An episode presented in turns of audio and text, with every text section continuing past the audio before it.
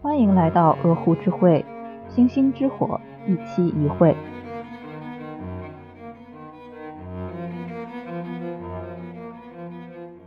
大家好，欢迎来到鹅湖之会，我是思佳。Hello，大家好，我是某某，好久不见。Hello，大家好，我是莉莉丝。这也是莉莉丝第一次参与我们的节目录制，大家欢迎一下。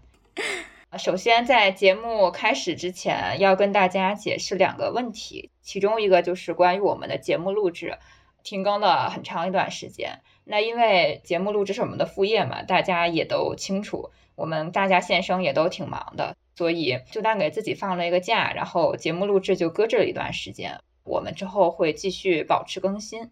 然后另一个就是听友群的问题，虽然我们在公告里面更新了，但是还是有很多朋友没有看到。这里我们再给大家解释一下，因为我们听友群出了一些问题，所以我们暂时不打算继续让它开放了。大家也暂时不要再通过我们的微信号去搜索了，因为是搜索不到的。在这里，如果你搜索了但是没有找到的话，和大家道一个歉。这两个问题就是这样。接下来我们开始我们正式的节目。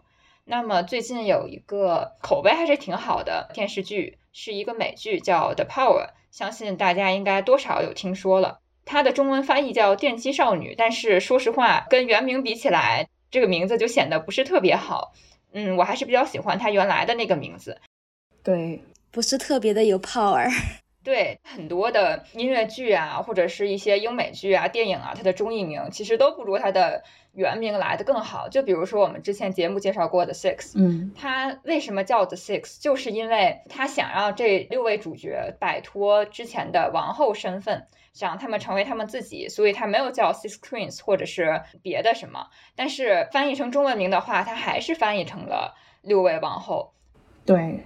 一部分是因为语言的原因吧，这个也是没有办法的事情。然后另一部分可能也是很多翻译，我觉得他的女性意识是不够的。很多男翻译他甚至会夹带私货的去弱化，或者是去隐蔽一些有女性意识的原名或者一些原文。嗯，最近其实上映的那个电影《芭比》也是的，它里面有很多夹带私货的翻译。对，比如说把总统翻译成总统夫人，这个就很点。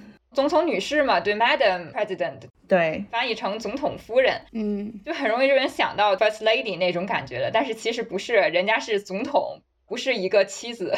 对，然后说回我们今天要讲这部剧《电击少女》，为什么要讲这部剧呢？因为它真的是体现了女性的力量，而且是两个方面的力量，一个是身体上的力量，一个是精神上的力量。而且我们推荐这部剧的原因之一，还是因为它是使女的故事导演的电视剧。所以还是挺值得一看的。那还是简单给大家介绍一下这部剧吧。它通过几个不同身份的女主经历，讲述了青春期的女孩突然进化出了绞线体，有了放电能力。她们也可以通过接触让成年女性获得电击能力。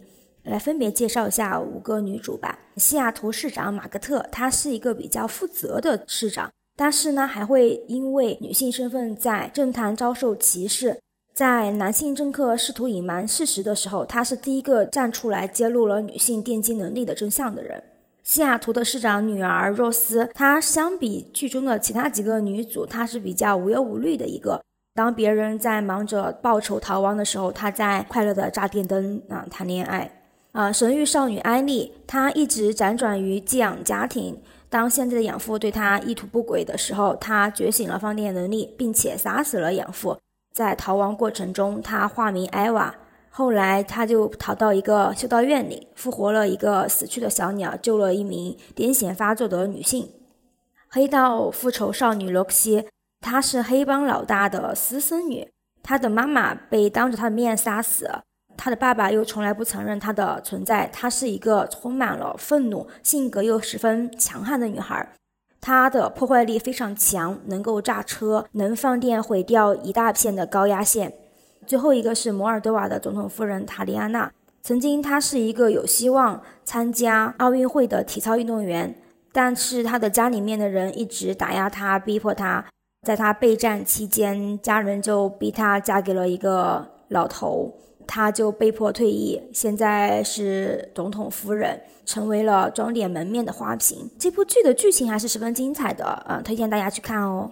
就是最开始一开始，呃，我看到这个《The Power》的时候，我就对里面的有些情节就特别感兴趣。我觉得第一个让我印象非常深刻的情节就是黑帮的那个女孩儿啊，罗克西，然后她觉醒的点是去非常大声的、愤怒的去数落她的父亲。嗯，对。哇，我觉得这个一开始就给我的感觉就非常的痛快，因为我很少。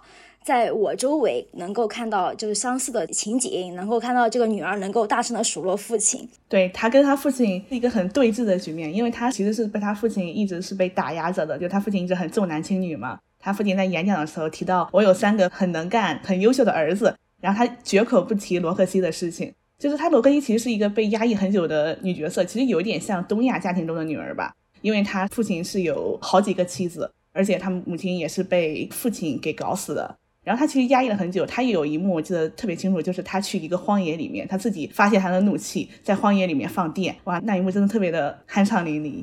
我记得这个情节是他向他父亲展示他已经有这个放电能力是非常强大的，而且你刚刚说到就是他父亲特别的重男轻女嘛，他其实从来都没有被他父亲认可过。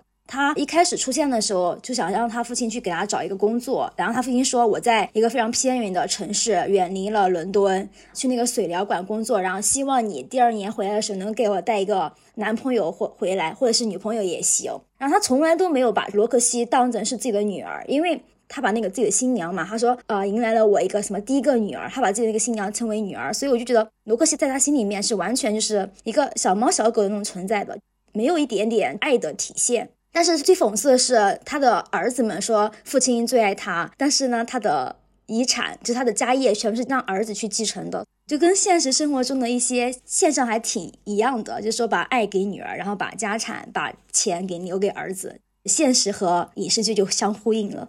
很多人都会觉得说重男轻女会不会是东亚特产？其实不是的。你们知道戴安娜，嗯，英国以前的威尔士王妃。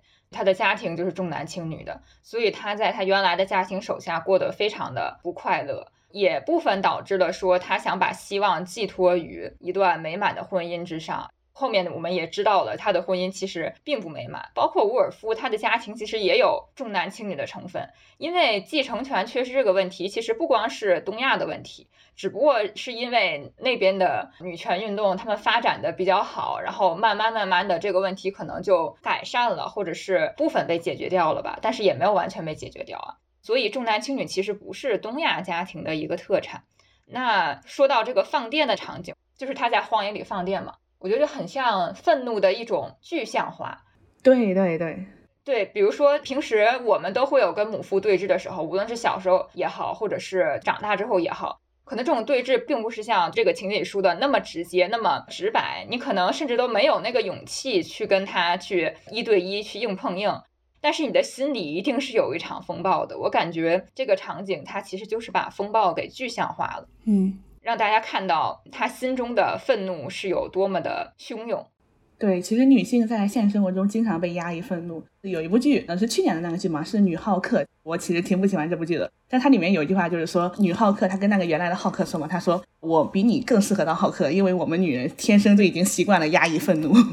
嗯，他们的这个放电能力，还有另外一句台词让我特别印象深刻，就是那个市长的女儿肉丝她说的，她说放电让她不再害怕晚归，嗯，然后能够在自由中自由的这个成长。看到这个，因为我现在工作特别忙嘛，基本上是晚上回家的时候都快九点钟十点钟，路上基本上也也有人，但是我常回家那条路上是黑的，没有灯的，然后我还是挺怕的，所以我随身都会携带一些刻刀，然后小刀。我保护自己，每次走那个路的时候都特别担心啊，会不会有人在那后边呀？所以当时若斯他说那个话的时候，就让我感觉啊，就是说到我心里面了。如果我真的有放电能力的话，我压根儿不用害怕有没有坏人跟着我，我觉得压根儿都不用担心了。我想几点回家就几点回家，我凌晨四点钟回家，我觉得也没有问题。我觉得这个就是相当于变相的去压缩了女性的一个生存空间吧。对，这其实是一种力量带来的掌控感。如果你有能力，比如说你是浑身肌肉的一个很强壮的一个人，你走在夜路上，可能你的安全感就会好很多。嗯，是的，这也是为什么说我们路上可能要带一些防身工具。大家都知道，力量是可以增强安全感的，而不是男人。不要说什么找个男朋友保护你之类的这种话，你可能更多的是把危险的源泉放在了你的身边。剧里边它展现力量或者力量约等于电击能力嘛，但是我们生活中其实没有这样的事情。电击能力就是力量的一种，在这个剧里的一个符号化体现吧，可以说。嗯，那我们虽然没有电击能力，但是我们也可以有其他的力量，就是我们平时说的，我们去锻炼啊，我们就可以拥有一个健康的体魄。然后我们平时随身携带一些防身的工具啊，或者是对于一些防身方法比较熟悉啊，然后也可以增强我们的精神上面的警惕性。这些东西其实都是可以为你增加安全感，给你带来一些掌控感的东西。这些才是真正的让你不害怕走夜路的原因之一吧。当然，真正的原因如果能够把危害的源泉消灭掉的话，那么没有女人会害怕走夜路了。我倒是觉得，即便是你身体练得再强壮。如果说你的思想不立起来，那也是等于零的。我们拿剧中的这个情节来说嘛，我记得修道院里面是有一个，就是因为他有电击能力，然后伤害到他的女儿，被迫母女分离。然后当时他就特别想他自己的女儿，为了想跟他自己女儿在一起，他就想要把这个器官绞腺体给他移除。我们通过剧情设立，其实知道矫健体一旦移除，其实对你的生命是很大的危害的。也就是说，你的思想不立起来，你没有意识到自己有很大的能量、很大的力量，你即便是再强大，身体再强大，也是等于零的。其实很多时候，很多女孩是意识不到。自己在掌控一个很厉害的能力的，或者说自己的身体是能够为自己带来能量。比如说，之前我们在一个平台上看到一个帖子，说这个女孩她原来好像是练短跑，反正就是练体育的，她身体很容易就能练出来那种肌肉。于是底下很多人就羡慕她，说哇，你这个能力好低呀，我这都没有。但是这个女孩说，我不喜欢我这个能力，为什么呢？因为它有碍于我减肥，就不利于我白又瘦。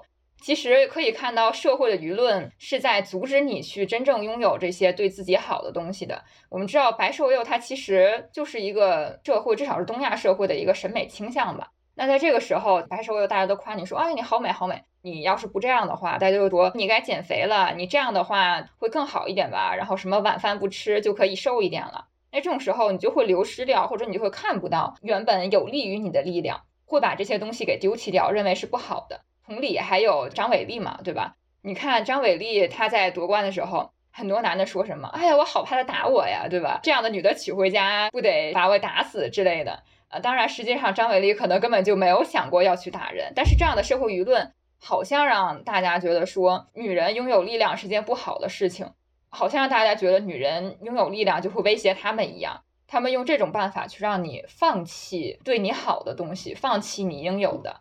从而沦落到一个对于他们有利的境地，而对你不利的境地。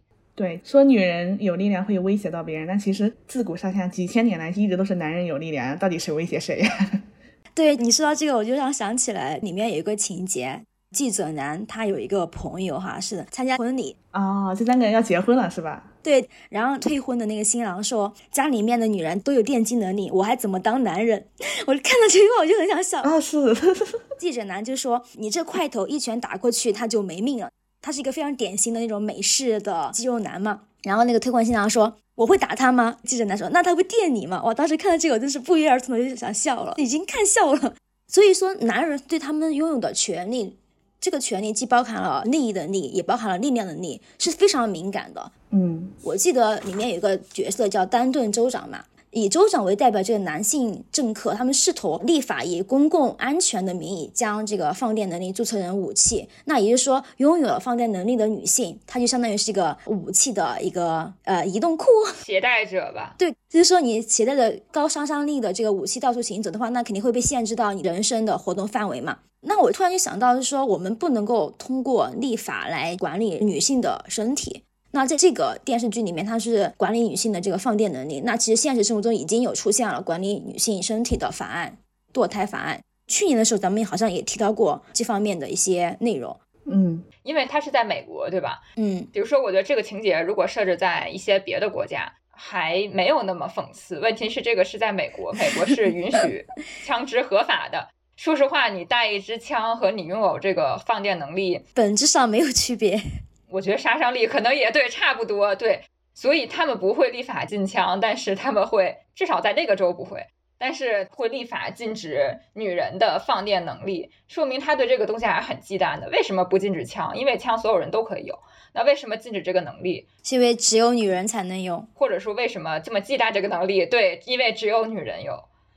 对，其实呃，后来剧里面也说到了，首长他们还有联合美国的一群科学家，他们是对那个有放电能力的女性进行了活体解剖的，就非常残忍。对，那这个矫健体，它剧里面的设定是跟雌激素是有关的，然后它那个形状，我觉得很像输卵管和卵巢，哎，有一点，对吧？我是觉得很像。然后这个男性领导他们就想要研究来怎么样去移除这个器官。但是剧里面的设定是说，这个器官其实维系着女人的生死的，那相当于就是直接让她就死掉嘛。我就觉得很奇葩。而且里面有一个女专家让我印象非常深刻，她说的是女性有选择化学阉割的权利。哇，我记得这个话术对我来说太熟悉了，我当时看了就想笑，想到一些向下自由是吧？对她当时说的还是放电能力是一个很奇妙的事情，很多女人她说是不想改变的，就是不想改变自己原来的境况。对，里面还有一个，呃，我记得好像是后面女市长她在演讲的时候，有一个就自称为女性主义的女人上来说，我想要不要放电能力的自由。哇，当时这个自由一出来，我整个人 傻掉，我就被撞死了。那其实很现实呀，跟现实中的女人一样，就是我想要 不选择向上的自由，我想要拥有上环自由，我想要拥有什么堕胎药自由。对，当时市长是怎么反驳他呢？他直接用数据说话。嗯，他说放电能力出现之后嘛，犯罪数量下降了，强暴案下降了百分之七十五，家暴案下降百分之六十二，也很少出现有这个谋杀女性的谋杀案。所以我觉得有力量是非常重要的。这个力量哪怕仅仅说是你体现在身体上，而且我觉得挺好的是，这个市长没有说。虽然我们女人有这个力量，但是我们也不会怎么怎么样，就是我们还是会安分守己的，然后我们还是会继续爱男的。没有，他是从女性本身的生命安全这个角度吧去论证的这件事，就是还挺好的。对，你看剧的时候，你会发现整个那个政坛里面好像就只有她一个有话语权的女性，她必须为女性在这个政坛里面争取到她的生存空间。所以说，他其实代表的是女性主义的一个正面人物吧。他跟他女人之间的交流，我觉得也挺感人的。我觉得这样其实还是挺不容易的，因为我们知道政坛它无论在哪里吧，现在就算是在一些比如说德国或者在一些女权主义发展比较好的国家，它还是男性占多数的。我记得德国好像是最好的，但是它的比例也只有百分之三十，连百分之五十也没有，就是女性政客的比例。嗯，那在这样的情况下，如果女性想要进入政坛，我们都知道她可能不得不要去妥协，或者是要去。牺牲一些东西，其中可能就包括自己的立场。那比如说，他是一个 red fem，他不可能把自己的立场说那么坚定的就表达出来，太难了。也不是说就是一点没有可能啊，但是真的非常非常的难。对，他在剧里面就接受到了很多的反对。对，里面有一个很点啊，互联网上有个键盘侠是一个厌女狂，他有数千万的粉丝，就是一直在煽动厌女言论，都市毒素。他一直想方设法的去污名化这个女人强悍的电击能力，说什么女人有了这个电击能力就是杀天杀地的那种感觉，就感觉以己夺人吧。对，女市长在台上讲话的时候嘛，他还煽动了一个男的进场来自焚，表达对女市长还有对女性放电能力的一种抗议，就非常的极端，就让我想起到了现在的中文互联网上的某些 大文。但是说实话，就像我们刚才说的，你拥有这个能力，最重要的是思想立起来嘛。如果你转变了想法之后，其实发现这些东西都攻击不到你。就比如说，他说女人拥有了这个能力，可以什么杀天杀地之类的，那不好吗？那不是一件天大的好事吗？对吧？我可以拥有这样的能力，那没有人再敢来欺负我了，对吧？而且包括那个男的去自焚，就自焚呀，对吧？对呀，他能影响到女人什么呢？对吧？他只是自杀了而已。他只是失去了一条生命而已，但是好像又什么都没有失去。这个电视剧我觉得还有一个特别明显的点吧，在你没有拥有这个电击能力之前，你就好像一个小宠物。我之前不是说过罗格西吗？他父亲对他就是这样子的，嗯。然后他是因为有这个电击能力，然后他父亲看到了他这个能力非常强大，而且他也为他家族好像讨了一个债吧。还把那个老头电出翔了，我真的是非常无语。对，电失禁了。这是罗格西嘛？然后我还记得马格特，马格特就是那个女市长。一开始的时候，那个网友们还特别的攻击市长的着装，然后说他高跟鞋是八百美金的。嗯，对。但是与此同时，这里面又告诉我们那个信息是丹顿州长，就他的上司，他的皮鞋是一千美金，没有人 care 这个事情。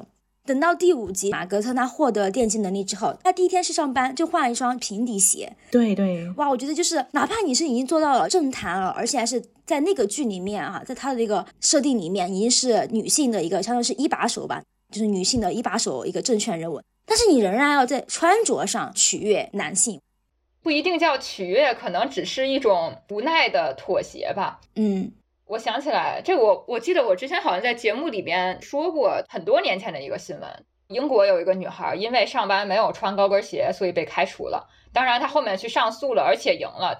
她好像还是那种做办公室的活，那种技术类的活。这样公司要规定她穿高跟鞋，没有什么道理。男的都不穿，我凭什么要穿呢？但是没有办法，这个也让我想起来另外一个剧，就是《美国夫人》。但是我们没有讲，我们之后可能会讲，这里浅提一下。它这里面讲述的其实就是另外一种女性政客。这里的女市长嘛，我们刚才说的，她其实是一个比较正面的女性政客。她当上了女性政客之后，即便她要不得不妥协一些东西，但是她也没有忘记自己的女性身份和女性立场。但是《美国夫人》的主角她也是一个女性政客，她就并不是这样，她是属于那种能叫卖女求荣吗？其实我觉得是的。嗯，她支持她的呃党把女性赶回家里的政策。支持那种家庭主妇的政策，说女孩都去当家庭主妇吧，然后不要跟男的去争。结果到最后，他的结局是他把他的党给牺牲了，被卖掉了。他以为他这样的投降行为可以为自己争取到政坛上的利益，但是最后他的党用他达到目的之后，直接就把他给踹掉了。所以我们可以看到，你忘记自己的女性身份，或者是说你忘掉自己的女性立场，一定不会得到一个好的结果的。但是我觉得这里在根据剧情的设定，我还是觉得一开始女市长她在外表的打扮上趋于刻板的女性印象，我觉得还是有讨好公众，或者也说是讨好她的上司也好，或者讨好那个体系也好。因为在她获得放电能力的前后，其实她的权利并没有改变，她整个人的职权是没有放大或者缩小的，也就是还是在同样的。但是她有了这个能力之后，她有这个底气。他不想再去讨好，或者说再去迎合所谓的男权的这么一种体系在了，所以我觉得还是放电能力带给他底气了。对呀，还是力量带来的掌控感。他之前你说他有多喜欢穿这个高跟鞋吧，也不见得。对对对，因为高跟鞋是一个线索，我记得特别清楚。一开始的时候，他就说网友在攻击他这八百美金的高跟鞋，然后他就看到了这个新闻嘛，然后他就让他的助手去买一双便宜的。然后那个便宜的鞋呢就没有那么舒服，把他的脚后跟给他磨破了。就是为什么我对这个鞋特别印象深刻？我就觉得这个鞋有一点象征了，就是说女性，包括政坛女性嘛，女性领导在男权社会中想要获得一些权利时，不得不做出的妥协，以及这个妥协后面所带来的伤害。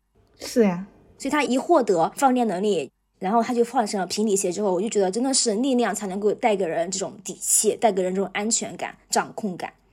而且当时他获得放电能力是什么吗？是他女儿给他的。他有那一段时间是跟女儿进行了谈心的。嗯，他是在跟他女儿谈心的过程中，他发现他又要做一个更勇敢、更能自由表达的女市长，为自己争取权利和立场，所以他选择脱下了高跟鞋。嗯，我刚刚不是说了吗？若思市长的女儿，她说他放电之后，让他不再害怕晚归，然后在自由中成长。然后市长就说：“让我来感受这种自由吧。”然后他们俩就开始传递电击能力啊！我对这个剧情印象非常深刻。对，与此同时，另外一个政坛人物吧，叫塔利安娜总统的夫人，就是 First Lady。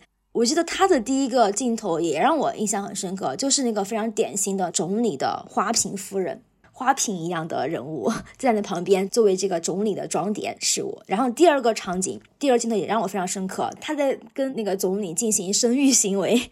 假装高潮，然后我就觉得啊，就挺悲哀的吧。对，而且他是一个很复杂的人物。他小时候是可以去参加奥运会的，嗯，他本来是一名体操运动员，但是他母亲就是一个很典型的欺母非母的角色，想卖女求荣嘛。他的教练也是一个老白男教练，也是一直对他进行性骚扰。然后他被那个总统看中了，他当时还是一个很小的女孩，就被那个满脸横肉、上了年纪的总统看中了，要跟他约会。他没有办法拒绝，他母亲还有他父亲让他答应嘛，他就只能答应。然后有一天他回到体操训练室的时候，他的教练给他说：“你不需要再进行体操训练了，因为总统他不需要有一个参加奥运会的妻子。”嗯，而且他在运动员采访的时候，他母亲说：“你不要野心勃勃，你要充满感恩，要做一个可爱的小姑娘。”这个属于外国女德嘛？虽然说。女德这个词好像是东亚专属，但是并不是。美国他们是清教嘛，清教在美国占了非常大的比重，甚至说可以是渗透了整个美国思想或者叫美国性吧，在其中占了非常非常多的重量。反正我觉得世界上现存的主要的宗教多少都会有压迫女人的成分，那清教就更是了。然后大名鼎鼎的这个猎巫行动在美国也有开展嘛，对吧？这个之前我们在猎巫女巫那一期也讲过，嗯，也说过万圣节。对，然后他那里边对女人要求其实也是非常女德的，你要听你丈夫的话，你要勤劳啊等等，就跟我们这边相比也不遑多让。所以他母亲的行为这样一看也是有缘可诉的嘛。嗯，一个非常典型的独母形象。对。他后来不是一个总理夫人，然后他母亲就回来，就是没钱了嘛，来找他的第一句话就是说：“你整容了，你这个花哨的贱人。”我觉得非常悲哀。一个母亲时隔多年见到她的女儿的第一句话，而是说关注她的外貌，说你整容了，然后骂她是个贱人。我不觉得悲哀，我只觉得很愤怒。我觉得这种母亲就是猖鬼中的猖鬼，就是她一直是在吸这个女儿的血。如果不是她的话，她本来是可以去奥运会里面当体操运动员发光发热的。嗯。我觉得其实这就是父权家庭结构的一个体现，包括之前说的那个黑帮家庭也是嘛。嗯，只不过那个是父，然后这个是母而已。其实父也好，母也好，父权家庭里边的家长对于女儿来说都不是真正的家长，他们只是想要利用你吧，或者是把你作为一个他们可以吸血，或者说他们可以依靠的一个工具。你的福祉不是最主要的，或者说你的发展可能不是最主要的，他们想要的可能就是看你的发展能够为他们有多大的好处。这点我觉得在中国或者在东亚还是挺普遍的。是的，就比如说之前职业发展的时候，就是女性贫困的时候，我们也提到了说很多女性的职业发展都是受家里影响很大的。他们在比如选专业啊，或者是最后选择职业的时候，都会被家里说啊，你去当老师或者去当公务员，为什么？因为这样好嫁出去，因为这样可以离家近嘛。因为公务员基本上都是在家附近考的，可以给他们养老，或者是方便照顾他们。这个其实就是他们的目的，不是你的什么职业发展。这个就是东亚家庭或者说父权家庭下面母父的真面目。刚刚咱们都是在讨论说，没有这个能力就是一个宠物，那有了这个能力，在那个电视剧里面也被当成怪物。刚刚某某他说了，男性领导想要做实验，把他们这个器官移除。那其实，在电视剧里面，Rose 他的学校也在检举猎巫，这跟现实生活中就特别的相像吧。这个电视剧就处处影射了现实情况。它本来就是现实世界的另一种翻版，或者说是一个预演吧。是我看的是最感动的，是第五集还是第四集的时候，沙特阿拉伯那边。哦，对，女人就是有了电击能力之后，大家开始抗议嘛。最初的抗议是什么嘛？就是一名女人她在垃圾桶那边偷偷放电，然后被男人发现了，这些男的就开始对她进行殴打，还要把她处以极刑。其实当时很多女人已经有了放电能力，但她们保持沉默，还不敢显露出来。但是她们看到这个女孩被殴打，甚至是快要死的时候，她们都冲到这个女孩的房前进行抗议活动，然后这个抗议就慢慢的席卷全国了。看的时候就非常感动，就很让人想哭。但是我还觉得暴乱里面还是有一个点还可以再更进步一点吧，因为我记得那个小姑娘阿马尔，她使用了这个放电能力之后，不是被暴打吗？嗯，对。她其实当时是可以用这个能力把那些暴打她的那个男人给她杀死的，但是她不敢反抗，她也没有意识到自己可以反抗。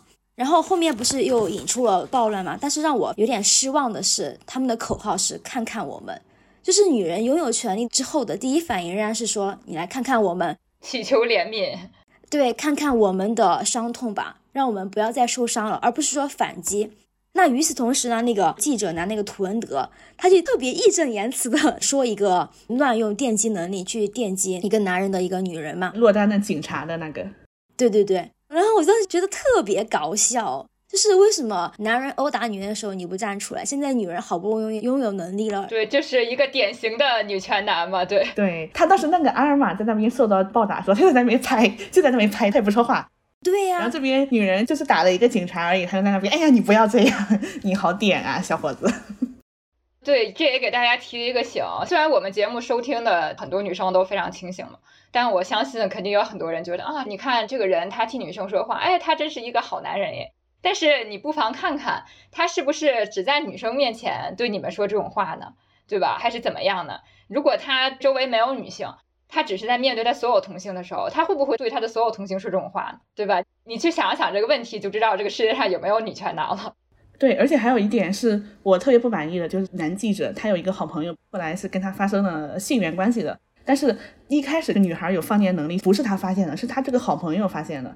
哦，是 Nudie，他的前女友。对他发现了这个东西，然后他把那个视频抢过去发到网上，把这个功劳，把这个报道抢过去。对，他因为报道这个事情，这个放电能力，然后就是相当于是名气。对，响彻全球嘛，大家都通过他的视频来看到这个事情。然后我想说，他前女友 Nudie 就让我特别无语的一件事情，就是他前女友跟他在发生生育行为的时候，拥有这个电竞能力作为情趣工具，我非常无语，感觉被撞死，你知道吧？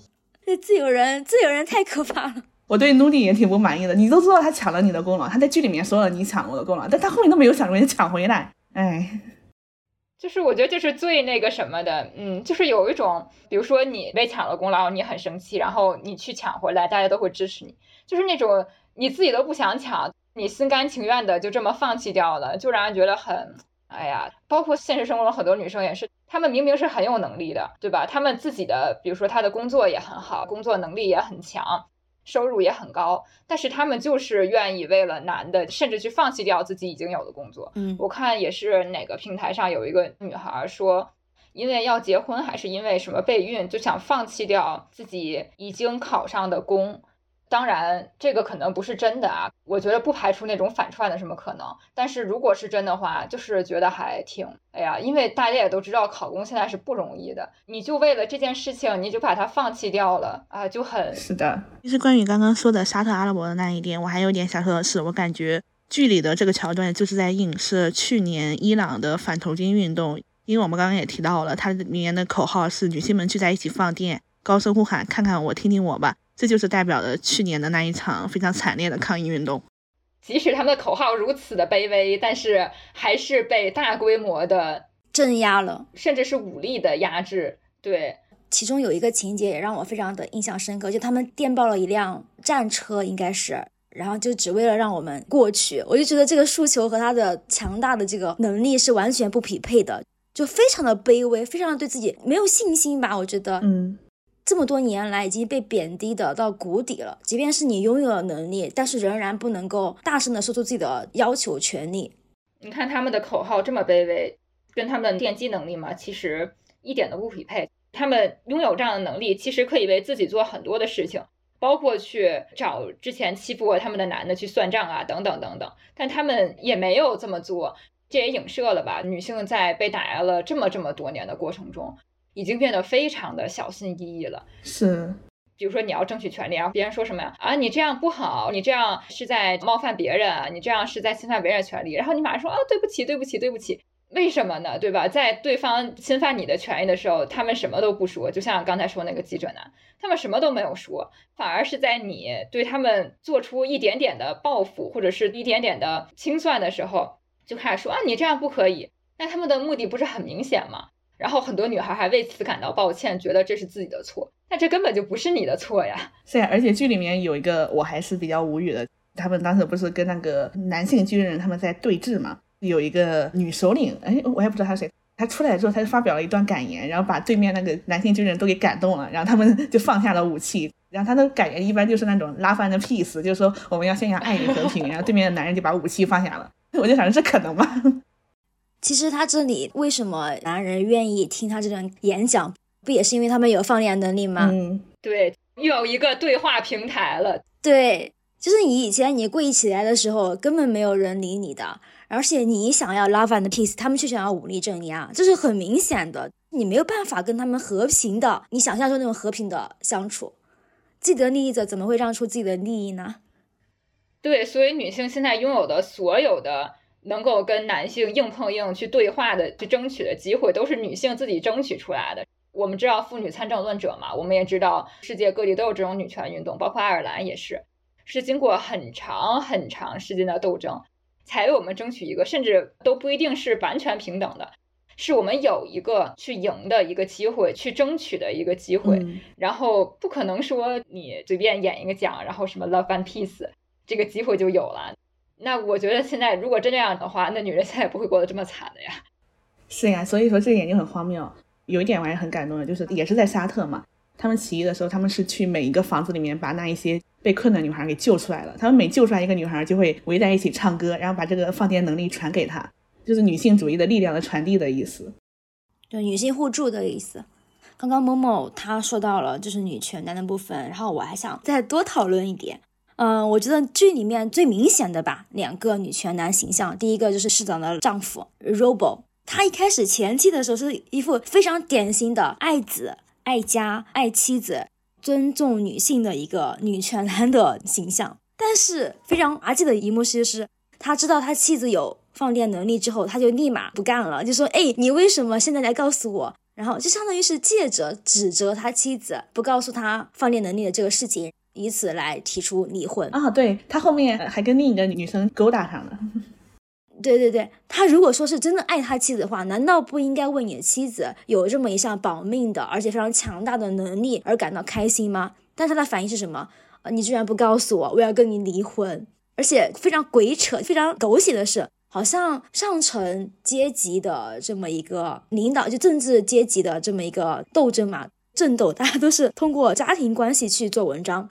我还记得州长和女市长马格特他们俩在竞争同一个职位的时候，就说的是丹顿那个男州长他已经结婚了三次，而你是家庭美满的一个形象。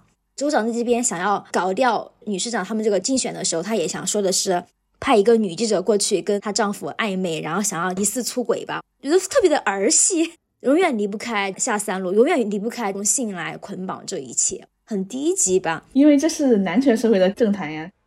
对啊，也就是说你在一个女权剧里面，但是你看到她的斗争的这种手段仍然是用男性的思维去斗争的，这一点我还是蛮失望的吧。啊，不是，我觉得这个是不同的理解，因为这个政坛它还是在男性手里面的，让州长他们这一群老白男给掌控着的。但是记者也说了，你刚才也说了嘛，他说州长已经离婚三次了，而你是一个家庭美满的形象，这说明在男权社会里面，人们会更倾向于关注这个领导人的性缘关系。对，家庭形象也是他的一个，就好像有家庭的人会让人觉得更可靠一点一样。对，这其实是一种讽刺。我可能就是期望更高吧，我希望就能看到一些不同的，不要围绕着性关系来进行斗争啊。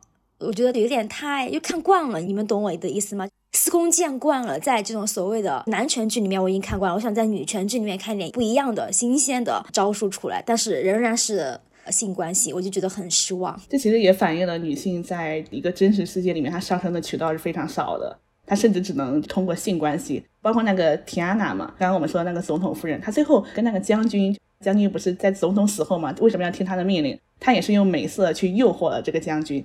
呃，其实用诱惑这样说也不是很准确，但她确实用美色来跟这个将军做成了一些交易吧，虽然是一些很软色情的交易，但是她确实也是利用了自己的外貌资源。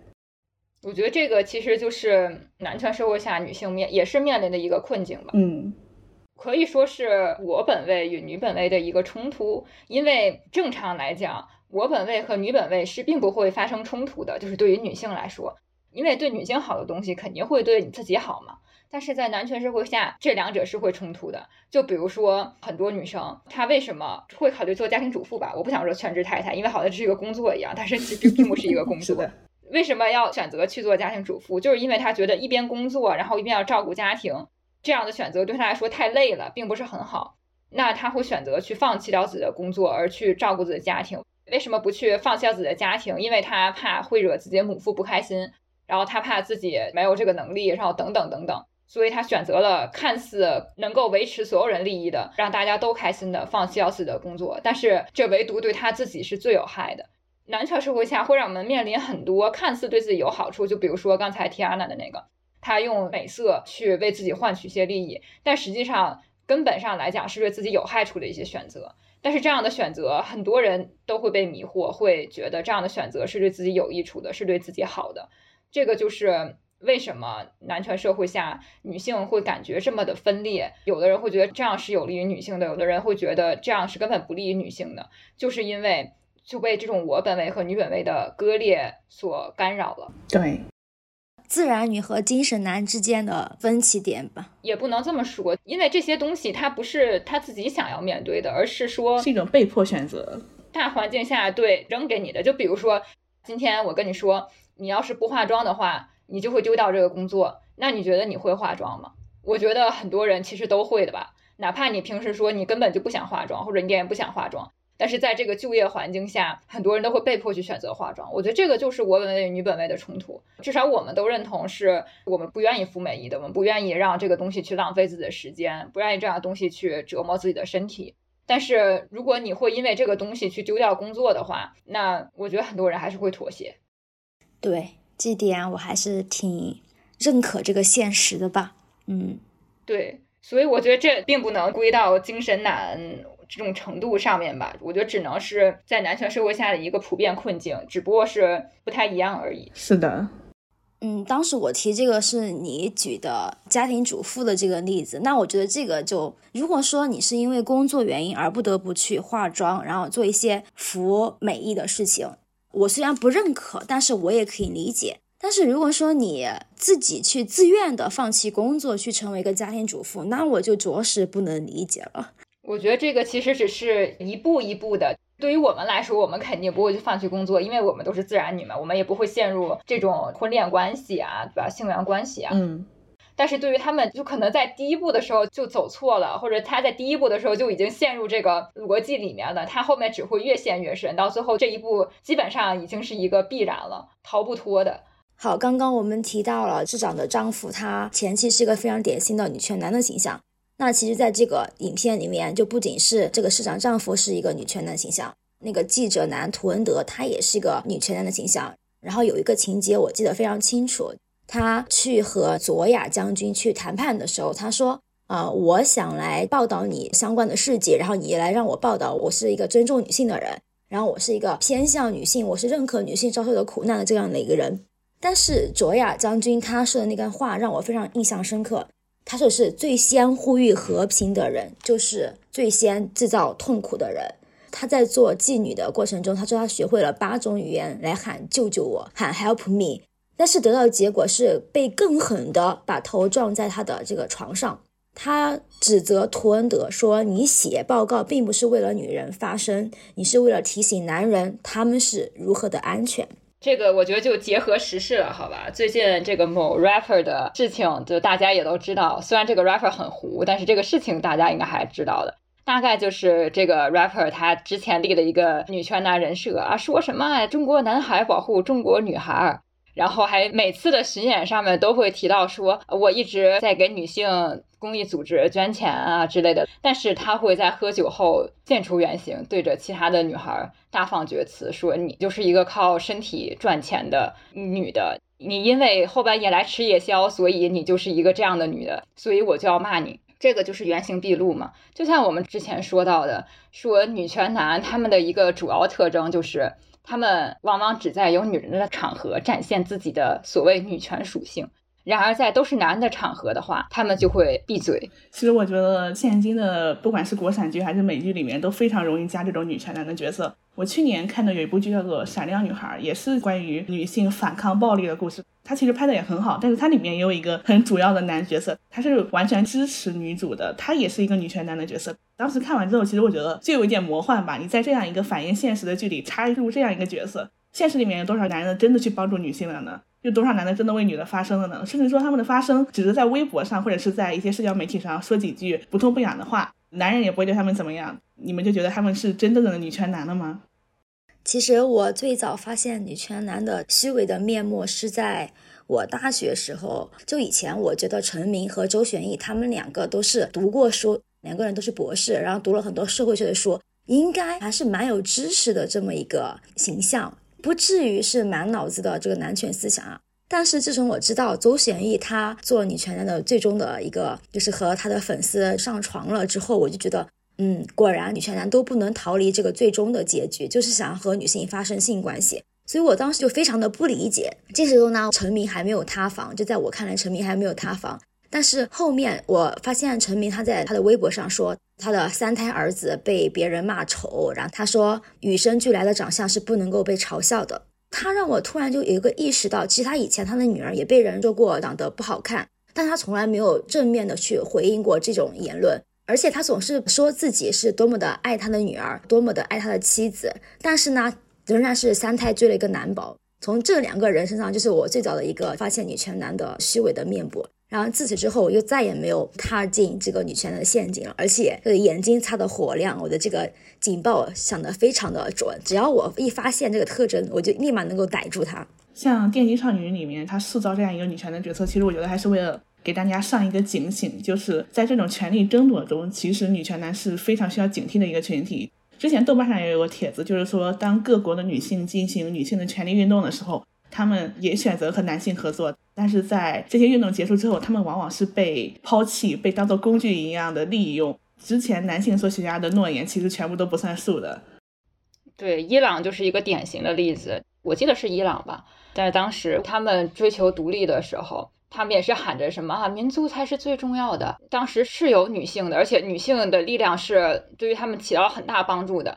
然后当时那个男性的政治人物吧，他就许诺女性说，在我们获得独立之后，女性将拥有跟男性同等的政治权利。因此，这个女性才选择了帮助他。但是到最后，伊朗现在是什么样子，对吧？我们其实都清楚了。所以这也给我们提一个醒：网线对面的你，无论你是在工作呀，你还是学习也好，比如说你要做一个项目或者怎么样，最好选择女性的伙伴，好吧？比如说你在创业什么的，如果你选择跟一个男性一起。那说实话，你很危险，对你被背刺的几率是非常高的。是的，是的。像大家其实经常说的一句话就是“ 平权先平性别比”，你要是真想平权的话，你就那什么，对吧？对，这个指使男人不会做对自己没有好处的事情。如果他宣扬自己是一个女权男，或者是在女生面前大谈女权，那他一定是觉得这样做对他没有什么好处。实际上，你看小宇宙也有不少女权男嘛。他们是为了什么，对吧？他们的收入是怎么样的？有没有什么粉丝群呐？接没接广告啊什么的，对吧？大家都是可以看出来的，对吧？我们都是有眼睛，我们也不傻啊，这是可以说的吗？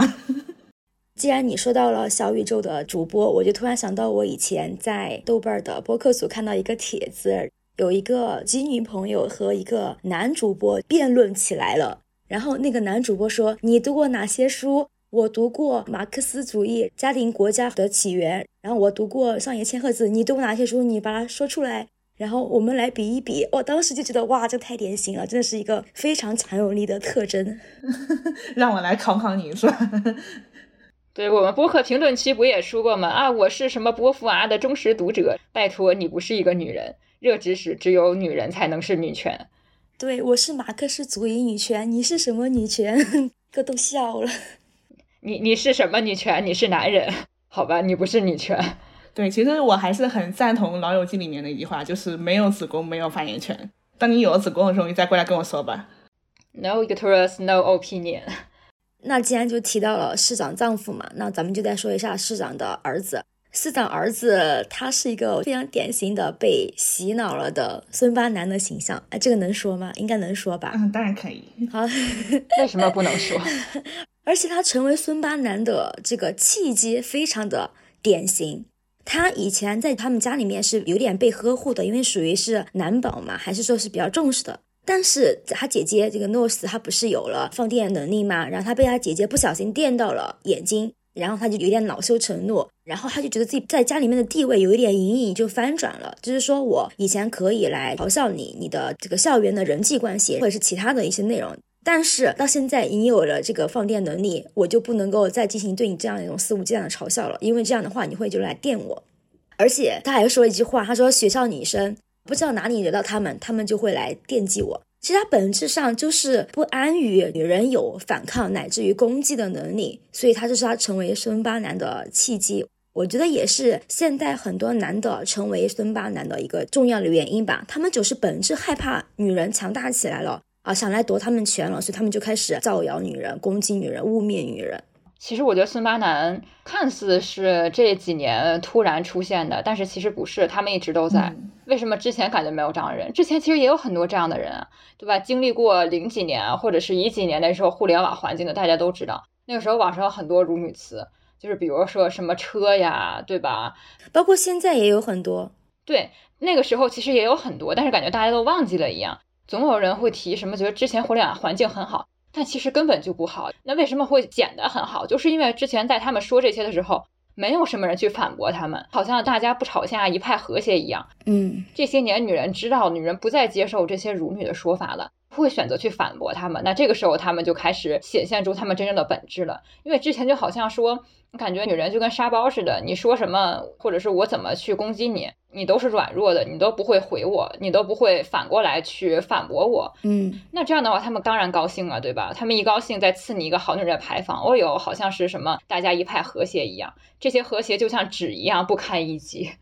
就相当于以前互联网上，女人是无声的，她是失语的。哪怕说你真正的这个字打出来是女人，但是她她说出来这个话语，她其实偏向男性的，她是一个男性叙事的。所以说，好像表面上看上去是是这几年女性的觉醒，女性力量的觉醒。导致了春八男的出现，但其实是正好是反过来了，正是因为女性她不想再被男性再继续打压了，所以才会有这样的一个女性力量的出现，然后才会使得对立面的以前是一个正面的典范的主流叙事的孙八男，现在变成了孙八男。是的，而且在《The Power》里面，市长的女儿嘛，她当时是在跟她的男朋友一起在楼下，好像是亲热吧，然后结果被她弟弟给拍下来了，然后还发到网上了。我当时就感觉这个行为就非常的点，像很多咱们中国家庭里面的小男宝一样，他们会偷拍妈妈洗澡，会偷拍家里的女性亲属的裸体照，然后放到网上。是的，但是即使这样，很多人还是愿意追男宝。嗯，好吧，自己的福报我自己接，但是不要拖累自己的女宝。对，最近其实，在小红书上也有一个帖子，就是挺有意思的吧。好多人就是说什么自己被家里的儿子打了，尤其是宝妈发帖嘛，说自己的儿子就突然不听话，然后突然不小心打了一下，然后他们还发到网上，感觉好像是一种很包容、很体谅的状态。就是有种沾沾自喜的感觉，看我有儿子来打我，对对对你们没有，对，其实是为了表达这个价值观，然后下面就有女生不满嘛，就是说，嗯，知道了，知道了，知道你接男宝了。其实刚才说的这种帖子，就跟那种发我老公对我很不好，然后别人说那你可以这样这样，然后你们就可以离婚了。他说啊，我才不要离婚呢，就是类似于这种，其实是一个道理的。一方面，他确实觉得男宝啊或者老公呀、对他不好，但是另一方面呢，他又不愿意放弃掉，他又希望呃你去羡慕他拥有男宝或者拥有老公这样一个状态。是一个非常拧巴的感觉，但是本质上其实他们还是希望自己的男宝和老公被改造，而不是彻底的去离开他们。而且在《The Power》里面吧，其实还不只是只有市长儿子这样一个极端男权的角色。其实我觉得州长也是，他之前是在跟市长进行交流的时候，他就是市长跟他说女星放电引起的一系列事故嘛，然后州长就是说不要担心，这些都会过去的。我觉得你是因为有一些女性独有的焦虑吧。然后当时那个镜头，市长就要走了嘛，他猛地一下回头说：“你说什么？”州长又重复了一遍：“我觉得你是有女性独有的焦虑。”然后市长就是一种很无奈又很讽刺的走开了。你说到了州长，我突然就觉得这里有一个情节不太合理吧？就他们最后一集，市长在演讲的时候就控制不住，在大庭广众下电击了州长。但是通过前面的情节的铺垫，我们知道其实市长马格特是一个非常冷静、非常镇静、控制力很强的一个女性啊。这里控制力是一个褒义词，但是他在大庭广众下突然用电击能力电了州长，我觉得这里是一个小小的败笔吧？我觉得不太恰当哈，这个逻辑。呃，其实我觉得不算是败笔，因为你看他在州长手底下其实已经忍了很久了，他忍受着州长的性别歧视，忍受着网上对他的关于性别带来的一系列的骚扰，就是他的一些负面评价嘛，其实都是由于他女人的身份带来的。他当时在演讲的时候他已经说了，他在演讲里面提到了女性放电之后家暴事件，还有就是女性受侵害的事件已经直线下降了。结果这个时候州长跟他是有一个相反的意见的，他的不满在这一瞬间爆发了。其实我觉得他控制不住自己的能力，也代表了一种女性的反抗吧。就是说，为什么说女性一定要非常的理智，一定要忍受这些男权人对你的指指点点？关于这一点的话，就看制作方他们到底接下来的剧情是怎么样的。如果说市长他在大庭广众下，然后电了州长这个事情爆出来之后，他的支持率反而更高了，那么我觉得这个就像你说，就是女性的压抑的这种情感爆发出来。那如果说市长他借此受到了打压，那我就觉得就是对人物刻画的一个败笔吧。刚刚说了，他前面是一个比较冷静的一个人，突然在大庭广众之下，而且你还在演讲，你在进行竞选，比较严肃的一个讲演，虽然可以比较的情绪激动，但是我觉得在那样一个场合下，他通过理性分析嘛，我觉得有点不太理智吧。啊，这个片段刻画让这个人物看起来没有那么的理性。这其实也是为了推动情节的高潮。我其实是之前想到了有一句话，就是瑞典在三八妇女节的时候，之前有一个节目，就是请了所有的女人来进行一场女性的独白嘛。然后他们说我是女性，但是我可以搞砸什么，我可以搞砸什么。然后最后他们的总结是，只有手握权力的人才能搞砸事情。其实我觉得这是跟你说的这个有点对上了。要求一个女性必须理性、必须完美、必须把所有一切做到最好，其实有时候也是一种负担。当然这要看后面剧情是怎么安排的嘛。对我不是这个意思，我当然是觉得女性就可以不理性。我的意思是说，她前面让这个市长呈现了一个比较理性、比较冷静的这么一个形象，那么她后面用这个情节，相当于是破坏了人设，有点前后矛盾、前后冲突了。我是这个意思。嗯，理解。看一下后面他怎么圆吧。对对，你看他怎么圆吧。期待第二季。感觉《The Power》其实还有一个让我很不满意的地方，就是它里面有非常多的跨性别角色。嗯。还有双性男，对，因为我本身是比较反对跨性别角色的，尤其是女跨男，还有就是男跨女这样的角色。因为原书它本来是有原著的嘛，大家可以搜，现在应该上架了。它原著是没有这个设定的，说这个能力只属于女性的身体嘛，对吧？你必须得是女性，你才有拥有放电能力。嗯，但是你加这个设定之后，一切就变得很怪。那你说跨性别它是女性身体吗？不算吧。不是吧，对吧？那它为什么能有这个能力呢？我们这也提到了，你这个能放电的器官，它的形状很像输卵管和卵巢。对对，那你如果加入了跨性别之后，这个形似的意义在哪里呢？我感觉就直接被消解掉了，消失了。而且它让女人的这个定义很模糊，究竟女人是因为有了放电器官才能被称为女人吗？还是说你？是因为有了子宫，你是才能够被称为女人。我觉得是消解了女人的生物学上的定义吧。但是我们也懂得，现在一些欧美政治正确就是喜欢带这样的设定。是的，它虽然这样的设定破坏了原著的合理性，但是它也必须要带，就跟带女权男感觉是一个道理的。对，刚刚说就是说没有子宫就不是女性，其实有的就是还是 XX 基因嘛，但是它可能会有一些生理缺陷。我们不是说对于这些生理缺陷上的人，女人就是有一种什么歧视的态度，只是说好像是欧美的这些跨性别运动把这个生理女性的处境再一次打压了。比如说跨性别可以随便的进女厕所呀什么的，女性的生存环境再一次被压缩了。对，是的，而且他们在模糊女人的定义，就好像我们的女权运动也好，包括欧美啊或者是一些其他地方，他们之前女权运动也好，大家普遍认可的是女性不是一堆符号的组成，女性就是女性。不会说你必须得是长发，或者是高跟鞋，或者是你化妆，然后这些东西等于女性，对吧？大家都希望女性是她自己本来的样子。但是如果你这样的话，她们长发，她们穿裙子，她们化妆就可以认为是女性了，那不就是反过来又加重了女性的符号化吗？对啊，刻板印象更严重了。对，而且《The Power》里面让我最不满意的就是那个修女，她是个跨性别的，而且获得了放电能力之后，我就很不满意。我觉得这就是欧美现状吧，尊重祝福，尊重祝福。我还是希望能够在这些剧里面看到更为激进的表达吧，能够回归生理女性。这两天不是芭比比较火嘛？先不说它其他的东西，它最后结局其实我挺满意的，因为它是把芭比这个女性，让她从那个芭比的商品世界里面走出来，然后变成了一个真正的女人。她最后的一个结尾是落在她去看妇科医生上，因为她之前说我没有阴道，然后她去看妇科医生是为了获得阴道。这个落点其实我挺喜欢的，但是你能看出来导演是很明显，他是不想再往下面继续讲了，因为你再往下面继续讲的话，就会触动有一些人的 小心灵。是的，就会让一些人破防。刚刚我们讲 The Power 提到了里面女孩获得了放电能力之后，获得了各种身体上的力量。其实最近也有一档比较火的全女综艺吧，也不能说是火，但是确实有一定的出圈名场面和讨论度。它就是《海妖的呼唤：火之岛生存战》。不知道听我们节目的听众有没有看过这个节目？这个节目我们真的很推荐大家去看一看，尤其是有女性意识的女性朋友们，也可以推荐给你们身边还没有成熟的小朋友、小女孩们去看。我觉得这个真的是特别有意义。如果我在年轻的时候，或者是比较小的时候，能看到这样的女性前辈们，她们非常强大又有力量的话，我觉得我现在走的道路可能就是不太一样的。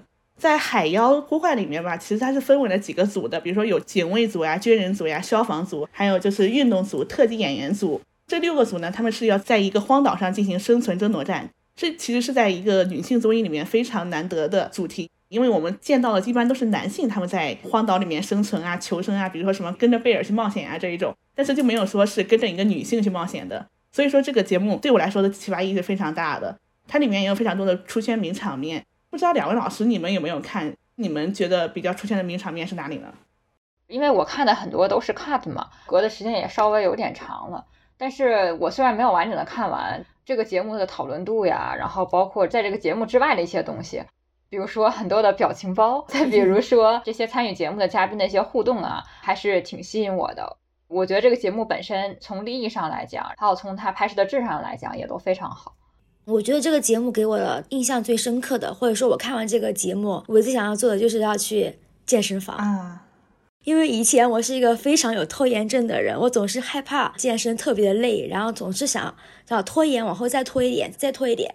但是看完这个节目，真的，我第一反应就是我要今天一定要去跑个五公里，跑回来再说，让你真的是热血沸腾。在我以前的观看综艺的生涯里面，从来没有看到过这么一档节目能够让我燃起这么一种想要去发泄、想要去锻炼身体的这么一种欲望吧。对呀，这就是这个节目的意义所在。我看小红书上有很多人就是说女性健身会比较难坚持下来，他们就把那个海妖的呼唤当背景音。他们说看完海妖的呼唤之后，觉得能再坚持健一个小时的身。哎，我甚至觉得他们那个警报声都是非常与众不同的，我都想拿来做我的早上闹钟闹铃。我也想过，是他那个好像我看说是根据赛壬嘛，他对赛壬这个形象进行了一个新的解读。在以往的故事里面，赛壬是海妖。是一个勾引船上的男性海员的一个形象，就是我们常说的男权叙事里面的荡妇形象嘛。嗯，这里面是对赛人进行了一个重新的解读，就是赛人他是一个有力量的海妖，他的警报声响起的时候，就是我们开始战斗的时候。哎，你这个解读还挺好的，就是说以前那个海妖，他是用自己的美妙的歌声，然后来吸引男人，就石化他们，就美杜莎嘛。但现在你说这个警报声是他们新的一个歌声，就是让我们能够去锻炼身体。哎，我觉得这个解读还是蛮好的，对吧？赛人不是美杜莎，他们是分着的，他们是人鱼啊？是吗？好吧，赛人是他会在海里面唱歌，然后迷惑水手，这样的话他们的船就会触礁。然后他们就会沉海，对，其实是一个魅魔的形象，怎么说吧，其实还是挺男权色彩的。但是这个节目就对他进行了新的解读，他的标志就是一个赛壬嘛，是一个海妖，他两个眼睛就是很凌厉的那一种。你看他的时候，你不会感觉他是一个被凝视的女性化客体的形象，反而感觉是他在凝视你。我觉得赛壬这个形象就特别符合六个组的组员的形象。就比如说消防组嘛，消防组他开始出场的时候，他就说了，为什么说咱们通常见到的消防员形象都是男性？比如说之前的那个热剧叫做《你是我的人间烟火》，里面那个消防员就是宋焰嘛，他就是一个很典型的男性形象。你可以发现他整个消防队里面都没有女的，没有，没有，对吧？但是《海盗呼唤》它不一样，《海盗呼唤》它里面就说了是女性，平常的时候她要扛那个消防水枪嘛。他说那个消防水枪的时候差不多是有八十公斤重的。当时我看到这个数字的时候都惊呆了。我知道女性可以很有力量，但是我没有想到其实女性的力量超乎我的想象。罗云熙乘二是吧？对，Call back。其实当时我就非常喜欢了，立马就被这个节目吸引住了。然后下面他又开始介绍其他的组，比如说警察组的时候，警察组他说了一句就让我很印象深刻的话，他说：“当我去抓犯人或者抓小偷的时候，他们会把男性警察喊作警察先生，但是对我的时候，他就不会加警察这两个称呼，直接喊我叫小姐。”这个女警察就说：“我很不满意，我不是小姐，我是警察。”这个也算是出圈的一个名场面。当然，如果提到名场面的话，我觉得一定要提的就是他们砍柴的这个画面了啊！真的是热血沸腾。开扇。我记得我当时是晚上十一点钟在被窝里看的那集，看完之后我就立马爬起来，又做了几个俯卧撑。真的吗？真的，把那个沾满了灰的瑜伽垫摊开，然后做了几个俯卧撑来聊表我对江姐的敬意。对。我们这边说一下，就是可能没有看过这节目的观众，江姐她是军人组的一名组员，她平常的笑容非常的张狂又自信。之前在劈柴那个活动里面嘛，她就是笑着拿起斧头去劈柴，然后挖井的时候也是拿着那个挖井的那个工具，就一直在那边挖井。我记得有一个特别让我印象深刻的场面吧，有一个节目规则就是，当你挖出来一个东西的时候，你可以用这个工具来禁止别人使用工具之类的。然后消防组他挖出了一个工具，就是说可以禁止军人组使用三分钟的工具。然后军人组这个一般，其实这种反应，军人组可能都会觉得有点危机感吧。但是没有想到，军人组直接就是把那个工具一扔，就是说哇，不用工具真的是太好了，他们笑得特别张扬。但是我看了之后就非常惊呆，然后立马就说我们用手挖吧。对对对，他的精神力量是非常强的，能够特别的感染你。那包括他后来获得另外一个道具，就是说他们挖的这个井是可以互换的。在问到金人组的时候，金人组说：“哎，我们不互换。”他就说：“我相信我自己挖的这个井是比对方挖的要更深更好的，所以我们不用这个规则。”哇，我当时就觉得真的是非常的自信，非常的张狂，我非常的喜欢他。对他们对自己的力量是一种很包容、很欣赏的态度，我真的非常喜欢这种野蛮的生命力。所以其实它也对应了我们刚刚说，就是 the power。The power 它其实是通过一个像外挂一样的东西，就是说女人可以有放电能力，但是其实现实中的女人，她们本身就可以通过她们自己的肌肉锻炼她们自己的身体来获得她们的身体力量。嗯，the power 里面的这个电击能力就好像是呃现实中女性的力量的一个具象化的一个表征吧。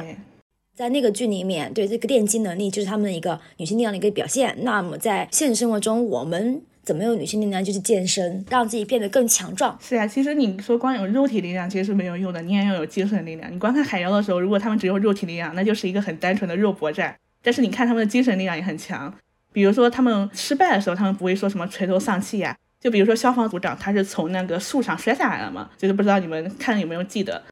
哦，对我有印象，他的后腰肿了还是青了一大块儿，看上去还是挺严重的。嗯，是。然后当时下一个环节就是劈柴了嘛，但是劈柴的时候，他即使有腰伤，他也要坚持上，因为他不想给全队拖后腿，他想赢。这就是一个很典型的精神毅力的表现。我们通常在其他节目中看到这种精神毅力是在男性身上体现的，比如说夸赞男性什么流血流汗不流泪这一种，其实这种我觉得是女性的天然特征。嗯，但是传统的，尤其是很多这个东亚的节目，他拍这种力量类的，就像我们刚才说的，它其实都是偏重于男性的。嗯，其实这种什么流血流汗不流泪之类的这种说法也蛮男权的吧？对，蛮男权叙事的。对，因为其实说实话，你去所谓的流泪啊，或者是表现出一种痛苦的情绪，跟你实际上很坚强，这个其实是不冲突的。我可以哭，但是我哭完了之后，我该干什么干什么。其实我还是挺欣赏这样的状态的，因为你没有必要去抑制自己的痛苦。就比如说刚才提到这个例子，他即使说“哎呀，好痛啊，好疼啊”之类的，我也不会觉得他有什么，因为对吧？就是很痛嘛，就是很疼嘛。但是他该做的事情还是会做，或者说他去休息，我觉得也完全没问题。就是我坦然的面对我身体的一切的状况，我痛我就大声说出来，我难受我就说出来。但是我想，我想去争取，那我也一定要说出来，我愿意去表达自己。我觉得这个是海妖告诉我们一个最基本的，从生理层面上来说的一个事情。嗯，对，而且你在里面能看到非常多的女性联盟。刚刚我还在说消防组嘛，消防组他组长受伤了之后，他当时想去劈柴，是被他们组的另一个组员，就是那个壮姐姐给拦下来了。那个壮姐姐就是说让我先去吧。他当时跟那个队长说的是我先去劈，然后你们再去劈。但是他其实当时心里打主意是我要一个人全部都劈完。不能让队长再带伤上阵了嘛？然后他就一个人去劈，劈完了好多柴。当时看完之后就觉得女孩子之间的义气其实是非常好的。对，你们印象中还有什么体现他们精神力量的吗？嗯，精神力量，军人组的情报特别厉害吧？就是他们去帐篷医院看病的时候，去看这个伤痛的时候，他还要去搜集一下情报，就是谁来看病，他们受了什么伤。我觉得这个情报灵敏度是非常高的。嗯，对。哪怕是你不再做任务，你仍然是有这么一个下意识为团体搜集情报的意识。我觉得这个还是挺厉害的吧，体现了一个女人的智慧吧，并不是说她是一个任务驱动型的，而是说我是主动去自主意识是比较强的这么一个状态。我记得国内其实也有很多的男性的类似于这种综艺，全都是男，包括《极限挑战》，对吧？他也都是全都是男性的，他很多时候在展现的一种好像是兄弟情的那种感觉。哪怕他们中间会经历很多互坑的环节，他最后落点很多也是我们的感情是坚不可摧的。但是对于女性的话，你看很多女性综艺，它偏重的是什么？扯头花。比如说浪姐，虽然说很多人觉得浪姐她在展现中年女性的另一面，所谓的中年女性吧，她们不为人知的一面，她们也可以生活的很有活力啊，等等等等。但是另一方面，你也不得不承认，它还是套在那种传统对于女性认知的框架里。比如说，她们都是中年女性，但即使这样，她们还是要在屏幕前保持那种靓丽美丽的状态。即便她们已经四十多岁，乃至是五十多岁，她们还是要展现出少女一般的精神状态，呃，容貌和身材。对这个要求其实非常的不合理，所以我并不觉得浪姐很革命吧。但海妖不一样，而且《乘风破浪的姐姐》其实我觉得她一开始的落点就是错的，把一堆三四十岁的演员呀、歌手也好，这些女性连接在一起，她最后落点还是为了她们成团，以女团的形式出道。其实这个就已经消解了他们的力量性了。为什么你把一群人想要去展现他们的精神力量，最后落点还是让他们去搞唱跳呢？我就很不理解。所以说，其实我觉得国内没有太多像海妖这样的。目前我看过的，当然如果有，大家可以在评论区里面提名推荐一下。我记得很多年前好像是有的，但是这个节目知名度不是很大，也是跟消防有关的，还是跟什么有关的？它不是纯女的，但里面好像是有女性参加的。反正大家如果知道的话，也欢迎在评论区里面多多推荐。总之，我还是希望我们国内的综艺制作可以补上这个缺口。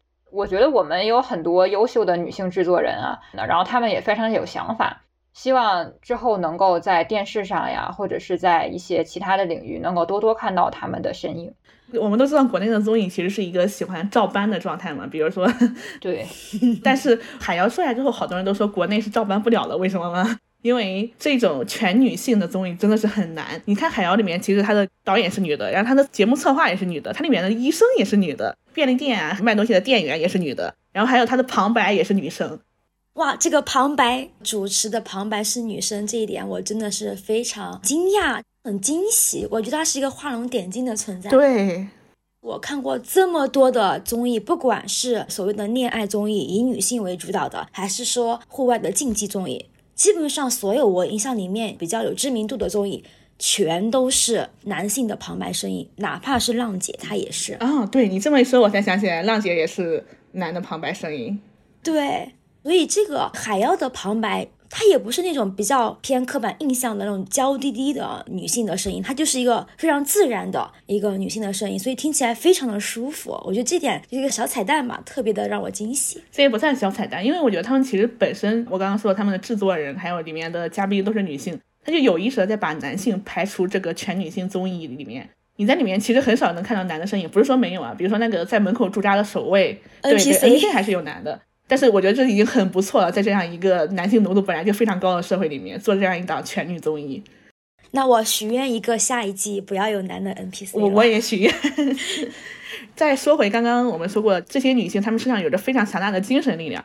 刚刚不是介绍了消防组还有警察组吗？其实我还没有介绍那个警卫组。警卫组他说的一句话就是我们是护卫总统的。里面有一位女角色，她就说我是第一位女警卫，韩国历史上第一位女警卫。然后他放出了一个片段，他就一个劈腿摔，把对面的敌人给摔倒了。当时就觉得他非常有力量。还有一个组是特技演员组，其实当时这个组出来的时候，我还是有点不理解的。比如说前面都是什么消防组啊、军人组啊、运动组啊这样，我就说特技演员组不是演员吗？为什么能来这个节目？也是有一段片段剪辑说，就是想让更多人知道，其实，在特技演员这个行业里面，有很多的女性在做着非常艰苦而又危险的工作。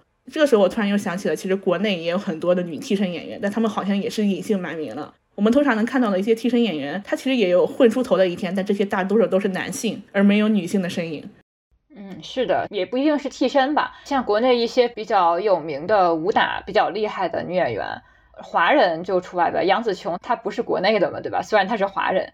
比如说像蒋璐霞，我觉得有些人可能会知道。嗯，我知道。还有一代宗师里面八卦拳的代表，她其实也是五英级女演员。还有一些，但是相对于男性来说，肯定是少很多的。你刚刚说到了特技组，就突然想到他们加油的口号，我觉得特别的让人感动嘛。他们的加油口号就不是说一二三我们加油，而是说三二一 action。他们说这个 action 的时候，我觉得就特别的让我有触动吧，就是特别的生活化。嗯。感觉他们是五个特别鲜活的人物形象，并不是说就是一个来录节目的。对，其实你能看到他们每一个组都有自己的职业特性，而且这些职业特性就是他们以自己的出发点为思考，就是一个很女本位的思考方式。他们上节目的时候不是说我要像什么什么，就是像国内宣传的一些综艺节目，什么女人也可以像男人一样，他们没有这样说，而是说女人本身就有很强大的力量。但是当这个节目越往后期，它其实有一个组争议是比较大的，就是我刚刚没有提到的军人组。军人组他们经常用一些比较聪明的计谋和谋略嘛，因为他们的职业特性，他们在战场上就是如狼似虎的。他们也不会考虑到后面的一些东西。所以他们在节目里呈现的其实是一个比较张狂，还有就是不顾跟他结盟的队友的一个状态。就是说的更直白一点，就是有点不择手段的想要赢。但是大家在说他们不择手段的前提下，要看看他们的职业是军人，在战场上他们不择手段是为了干什么？是为了活下去。所以我是非常能够理解他们这种不择手段的。而且我觉得也不一定就是女人赢就是一定要赢得堂堂正正，一定要赢得清清白白嘛，嗯，对吧？这个道德感不用这么强，可以往下再低一下。女人的道德感已经够强了。我觉得不用再如此的苛责如此优秀的前辈们。我觉得你可以对比《极限挑战》嘛，那《极限挑战》里面孙红雷使的阴招老多了呀，对吧？但是大家对他一个什么态度？顶多是调侃一下，觉得哎这个人真狗，然后没有了，对吧？对他也没有什么恶意，不会觉得说哎你看这个人他就是阴险狡诈怎么样？但是对于表现出同样行为的女性，她们的态度就不是这样。对，就像军人组被诟病的桥段。他向消防组扔了灭火器嘛，但是他们也接受了惩罚，事后也觉得自己是确实做的不对的，他们也承认当时是一时的这个情绪涌上来，然后想要赢，然后这种情绪然后一直在冲击他，所以他们才那样做的。所以我觉得跟孙红雷比起来，孙红雷他们一直都是是规则无无误呀，对吧？对呀，他就是我就这样，然后你能把我怎么样？虽然说极限挑战它其实也没有什么规则，但是你说实话，他这样的行为还是挺烦的。但是也没有什么人真的觉得他烦，反而说觉得他，哎呀，什么好聪明呀！很多人都是在夸他的。对，大家觉得很搞笑。觉得还是对女性的道德感太高了。之前有一本书，这里也推荐一下，大家去看一下，是雷切尔写的《女孩们的地下战争》，它里面有一句话就是说，人们期待好女孩没有愤怒。不会有损于他们之间的利益关系，影响女性关爱他人和表现友善的能力。这其实就是对女性最大的刻板印象。为什么女性她不可以有攻击性，也不能生气呢？她也不可以去使一些，比如说阴谋诡计之类的东西。这其实都是对女性的一个非常高的道德枷锁。对，所以在网上很多人都是更好感消防组。当然，我也喜欢消防组，但是他们不太喜欢军人组的原因就是说他赢的不是特别的干净，不够光彩。对，不够光彩，不够光明，没有赢得清清白白，不像是消防组那么的和谐，那么的团结。其实我觉得这个就有点太对自己要求太高了。你想，男人他们赢什么？大丈夫不拘小节，但是你在这边竞争的时候，你要体面，要讲求你的清清白白。如果你很讲规则，那你还是妇人之仁嘞。虽然说“妇人之仁”这个词我并不认同，我宁愿叫他宋襄公之仁，因为。当时说我要等对方列好队，然后再去攻击对方的是宋襄公嘛，对吧？嗯，我并不清楚“妇人之仁”这个词的合理性在哪里。它其实就是对女性的一种贬低嘛，觉得女性就是非常软弱，什么都做不好。对呀，好多人都是说，既然你搞女性主义，女性主义就应该非常美好的、非常和谐的。但是其实是真的是这样吗？如果真的是在母系社会里面，难道女人之间就没有资源的竞争吗？难道女人之间就是你好我好大家好这种状态吗？这其实是没有的。我觉得否认女性之间会产生一种竞争关系，其实也是对女性最大的一种压抑和误解。是的，比如说，我们都知道，其实自然界里面我们不是母系社会，但是别的动物是母系社会。比如说虎鲸，海洋霸主虎鲸，它其实在海洋里面是一个肆意遨游的存在，它们就是一个很典型的母系氏族。而且虎鲸它是会，比如说妈妈生下的虎鲸女儿，女儿会陪伴在妈妈身边，会跟他们的姥姥住在一起，他们就是一个很典型的母系氏族。但是他们经常也在内部里面有斗争，比如说这片海的资源不一样，那片海的资源不一样，他们在海里面也会经常打起来，并打得非常的开心，不亦乐乎。是的，其实人类社会之间女性也经常发生竞争，但是这种竞争我们这里指的不是因为男人的宠爱而发生的竞争，也就是我们一般说的雌竞，而是。真正的为了资源或者为了什么也好，各方面的竞争，其实我觉得最常见的，大家都忽视的，从小我们不就开始因为成绩而竞争嘛，对吧？虽然说他好像并不是那种剑拔弩张那样的，但这不也是一种竞争吗？还有进入职场之后，其实有很多女性之间的竞争啊。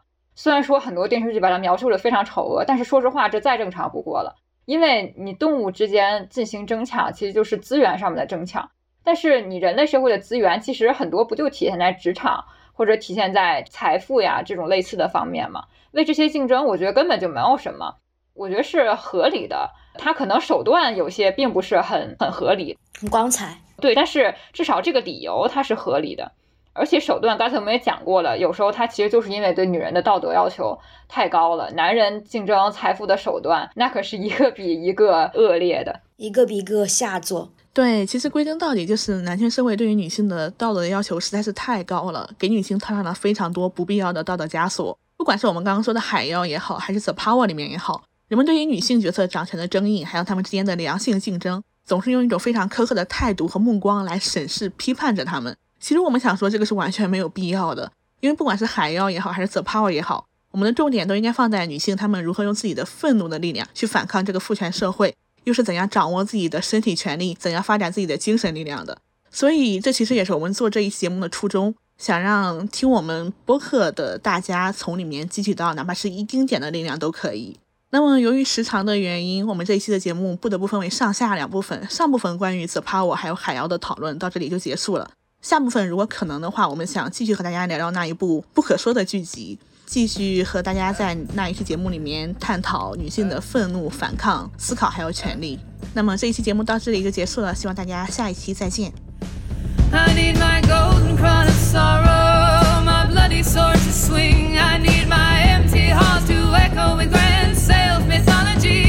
am no mother.